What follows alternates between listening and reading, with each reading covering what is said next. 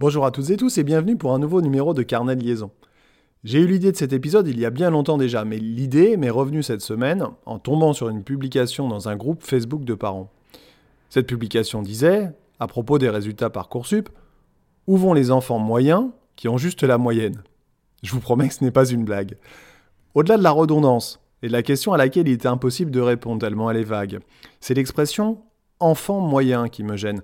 Ce n'est évidemment pas l'enfant qui est moyen, mais éventuellement ses résultats, même s'il y a d'autres qualificatifs sans doute plus précis et plus fins pour définir les résultats d'un enfant sur une période complète, avec des disciplines multiples.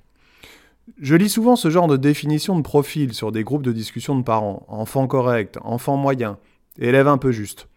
Je trouve ça assez violent en fait. J'ai même entendu un père, un père d'élève, me dire devant son fils qu'il était moyen. Même le mot est moche. Moyen. Bien entendu, en tant qu'enseignant, il est préférable d'expliquer à la famille qu'une note, n'est pas un élève, ne fait pas un élève, mais est un indicateur permettant d'évaluer le travail de l'enfant à un moment donné sur un sujet donné. L'évaluation permet, étymologiquement parlant, de sortir la valeur d'un travail. Il n'est donc pas question d'assimiler une note, un résultat, à une personne, mais plutôt à sa performance sur une épreuve. Si je prends ici le mot de vocabulaire et l'idée de la performance, c'est parce que j'ai l'idée de faire l'analogie avec certains sports. Au tennis, au golf, aux échecs, les résultats aux compétitions sont traduits par une valeur chiffrée. Et l'assimilation du joueur, et non de ses performances, de son niveau, l'assimilation du joueur à la note est donc aisée. On vous demande, dans ces sports, tu es combien? On ne dit pas tu joues combien, mais tu es combien Peut s'en suivre alors une pression difficile à supporter pour le joueur parce que sa personne est assimilée à son niveau. À tel point que, dans les catégories de très jeunes joueurs, au tennis notamment, ces classements chiffrés ont disparu pour éviter de mettre une trop forte pression sur les enfants de la part des familles, des autres joueurs, du système.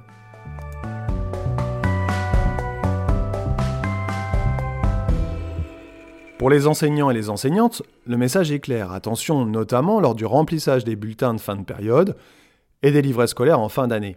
Un ensemble correct n'est pas satisfaisant pour faire le bilan du trimestre.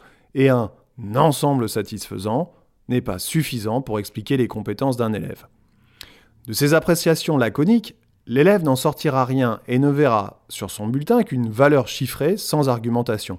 Il y a pourtant bien des choses à dire, souligner la qualité ou l'absence du travail de l'élève, ses capacités, ses compétences, ses savoirs, ses savoir-faire, ses échecs et ses réussites, les progrès éventuellement effectués, expliquer si les objectifs d'apprentissage ont été atteints, partiellement ou pas du tout, lui donner des conseils pour s'améliorer, etc., etc. Au passage, puisque je parle des bulletins, le fait que Justine soit sympathique, que Gaspard ait un beau sourire ou que Ryan soit râleur n'a rien à voir avec le bilan du trimestre, ni du travail.